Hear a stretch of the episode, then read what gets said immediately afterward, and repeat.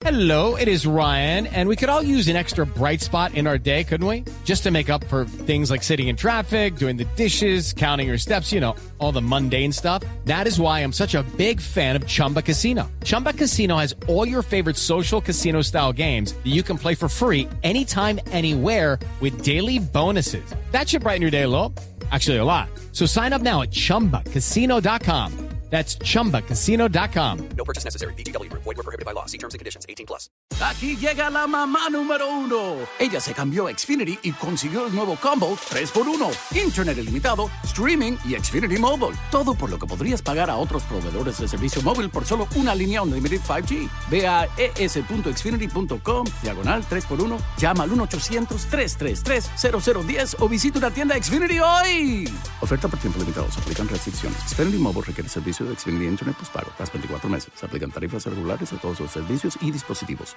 El sabio puede cambiar de opinión, el necio nunca. Así dijo Immanuel Kant, pero resulta que cambiar de opinión no es tan fácil como parece.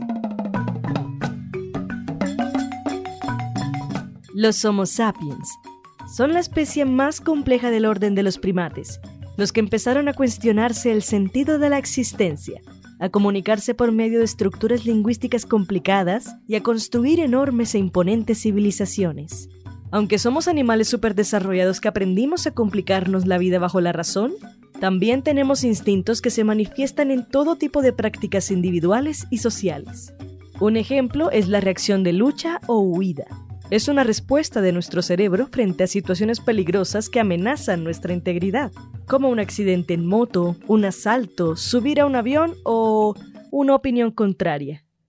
Cuando confrontan nuestras posturas, el cerebro reacciona como si estuviésemos frente a una amenaza, y la gran mayoría de veces trataremos de preservar esa opinión, aunque estemos completamente equivocados.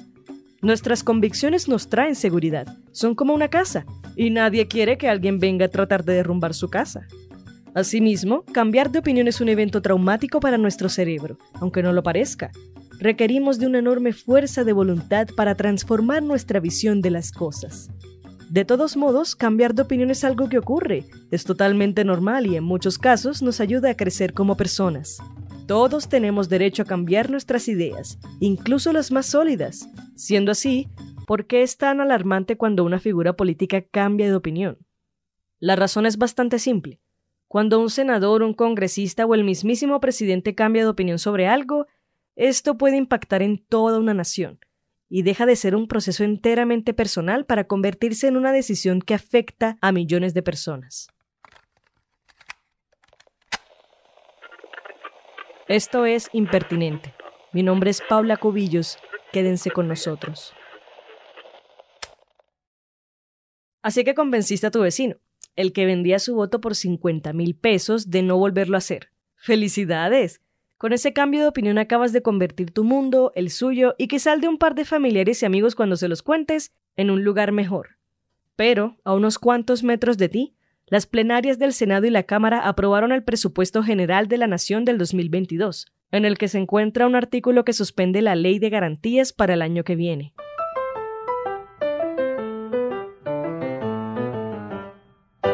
Uh, parece que tu intención de transformar el mundo acaba de complicarse un poquito. Enseguida recuerdas ese trino de Twitter del 2015, en el que el actual presidente señalaba los riesgos de eliminar la ley de garantías, como que esta ley evita que los recursos se utilicen con fines electoreros y permite que las autoridades limiten su interferencia en las elecciones.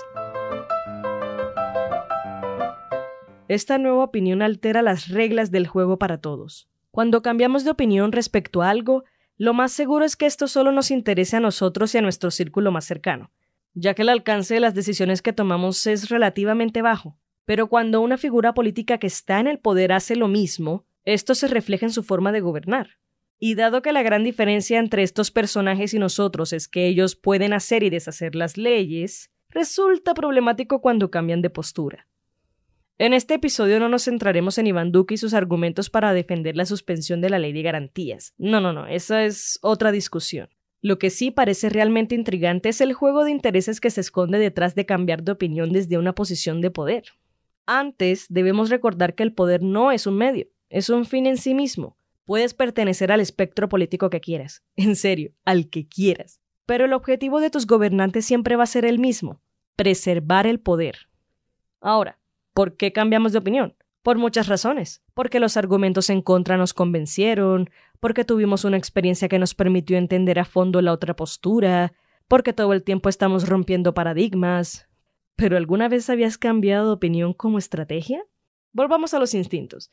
Digamos que los instintos de las figuras políticas tienen la finalidad de garantizar su permanencia en el poder. Siendo así, cambiar de opinión se vuelve en una estrategia de supervivencia, como la de los patos al migrar en invierno. Pero el frío no es la amenaza de quienes gobiernan en este país, es un poco más complejo. El verdadero peligro es no poder gobernar. ¿Y por qué no podrían? Porque el poder es un juego en equipo. Y aunque seas la cabeza de una democracia, si no mantienes felices a quienes hacen parte de tu equipo, no llegarás muy lejos. Eso suena muy corrupto, ¿no? Un poquito. Quizá pensabas que el ejercicio político en Colombia era ideal. Pues no. Casi siempre es la supervivencia del más fuerte, un juego de poderes, una constante lucha de intereses que puede llegar a afectar gravemente a los colombianos como tú o como yo. Pero espera, espera. Cambiar de opinión no siempre es un truco. Las figuras políticas también tienen derecho a rectificar lo que piensan. Juan Manuel Santos decía en 2010 que solo los imbéciles no cambian de opinión cuando las circunstancias cambian. Y Claudia López dijo en 2019 que la base del conocimiento y la humildad es dudar, no creer que a uno se las sabe todas. Cambiar de opinión tampoco tiene que ser necesariamente malo. Los derechos que gozamos hoy son producto de las batallas de ayer, de una transformación genuina en las formas de pensar, legislar y gobernar. Pero lo anterior no borra el hecho de que cambiar de opinión puede ser una estrategia de conveniencia, sobre todo en campañas políticas. Pues habría que ver cómo aumenta uno los recursos del Estado, pero no subiendo tarifas. Eh, en eso, eh, profesor Mocus, yo le puedo firmar aquí en piedra, en mármol, si quiere, en lo que usted quiera. No voy a subir tarifas. Como sabrán, la piedra sobre la que Santos escribió la promesa más usada en campaña, la de no subir impuestos, resultó no ser más que yeso. Hoy estamos aquí para decirle a Bogotá que nos duele la irresponsabilidad de que hayan votado el metro subterráneo a la caneca. Sin duda, el mejor metro para Bogotá, el que tenía los estudios mixtos. Enrique Peñalosa engañó a esta ciudad y quienes se eligieron e hicieron campaña con él engañaron adrede a Bogotá. Desde aquí le mando un abrazo de reconocimiento y gratitud al exalcalde Enrique Peñalosa, al expresidente Juan Manuel Santos, que empezaron en sus respectivos mandatos los trámites, estudios y compromisos mutuos requeridos. El metro llega a nuestras vidas como una luz de esperanza en medio de tantos desafíos. Finalmente no olvidemos a Roy Barrera cuando era codirector del partido de la U. Después de meses negándose a respaldar a Angelino Garzón, terminó cambiando de opinión, dándole el aval porque tenía mucha fuerza en las encuestas. Incluso lo llamó el mejor candidato. Entonces, ¿por qué se dan estos cambios de opinión tan fastidiosos? ¿Por qué es tan común en campaña? Resulta que es fácil convencer a tus potenciales votantes con un buen discurso que aborde sus necesidades, esas que llevan décadas agobiándoles. Es fácil convencerlos de que tus ideas son sólidas e inamovibles y de que serás la misma persona si ganas. Muchos y muchas obtienen la victoria apelando a las emociones. Cuando se trata de política, la mayoría de votantes no suele basarse en las ventajas o desventajas de las propuestas de un candidato, sino en sus valores, su personalidad, lo que permite identificarse con ellos. Pero para quienes ya están en el poder, todo se trata sobre los beneficios o perjuicios que un aspirante puede traerles a su partido.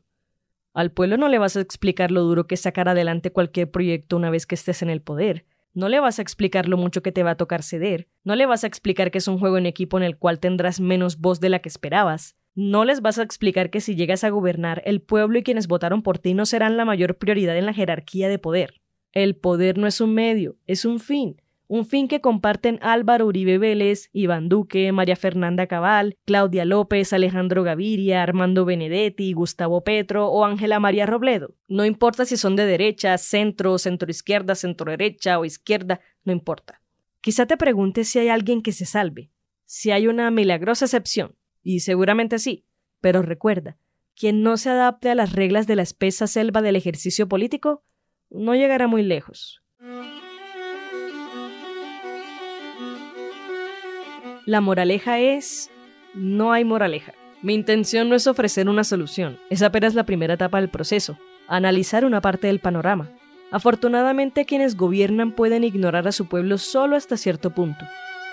Y en Colombia todo el tiempo estamos al borde de voltear el tablero, aunque la represión parezca más fuerte. Queridas figuras políticas, por supuesto que tienen derecho a cambiar de opinión, a rectificar, a romper sus propios paradigmas, qué sé yo, pero no olviden que sus posturas se reflejan en la forma en que gobiernan, lo que crean hoy o mañana impactará en la vida de millones de personas cuyo único pecado fue nacer en este pedazo de tierra. Las opiniones son nuestro refugio, construyen nuestra identidad y nos protegen de lo desconocido. En política, las posturas garantizan estatus, una posición de poder.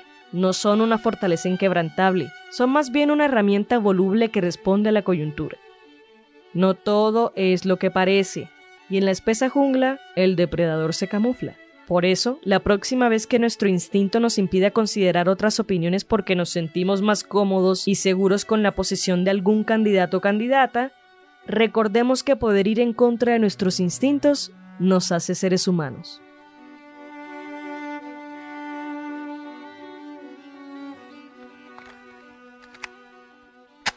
Este fue el segundo episodio de Impertinente, la serie de podcast del espectador que intenta abordar las noticias desde una mirada más trascendental, una que dé relevancia a la experiencia humana, las relaciones y a todo aquello que nos acerque a entender que somos personas diferentes viviendo historias similares.